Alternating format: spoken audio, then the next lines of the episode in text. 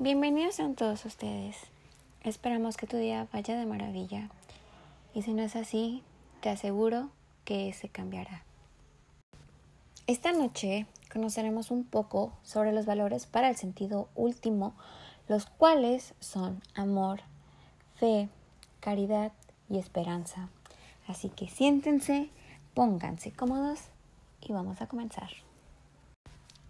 Para el ser humano, la trascendencia implica superar los límites físicos como necesariamente están dotados, es decir, rebasar la muerte, lo que solo podrá lograr por la vía de la espiritualidad. La vida diaria requiere que distingamos entre lo que es realmente importante y lo que no lo es en la vida para poder determinar las prioridades sobre esta base. El primer amor que nosotros sentimos es a Dios. La palabra amor ha sido utilizada en infinidad de veces y se habla hoy en día de diferentes tipos de amor, mencionando que el que más destaca entre todos estos es el amor entre un hombre y una mujer. En el amor se reconoce la esencia del otro. Este es el uso más humano y más profundo de la voluntad. Amar es un acto de la persona y por eso ante todo se dirige a las demás personas y algo que muchas personas no sabemos es que el amor no es un sentimiento, sino es el acto voluntario del querer hacer el bien a la persona que nosotros amamos sin exigir nada a cambio. Lo que esto conlleva emociones, sentimientos y pasión.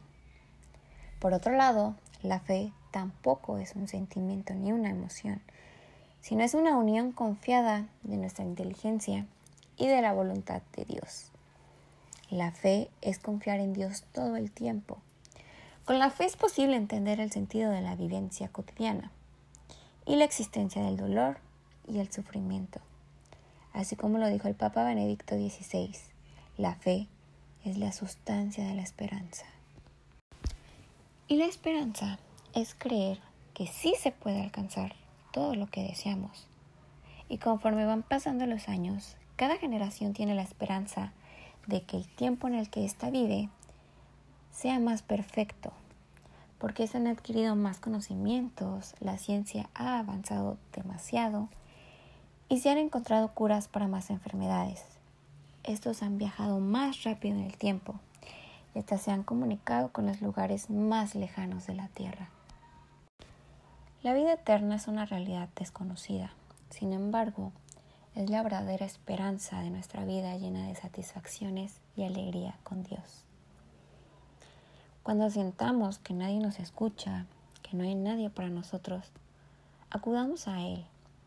Te aseguro que Él te escuchará, escuchará tus necesidades y siempre nos responderá.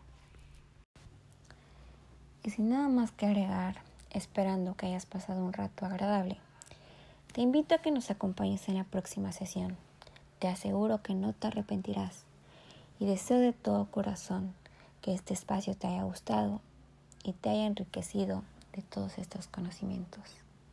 Mi nombre es Nadia Ñurbe y nos vemos muy pronto. Chao.